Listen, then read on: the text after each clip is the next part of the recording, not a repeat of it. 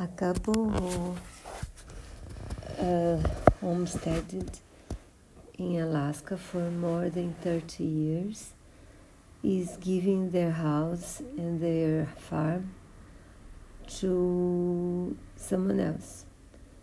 They, it's a reality show, and six English couples offer themselves for the prize.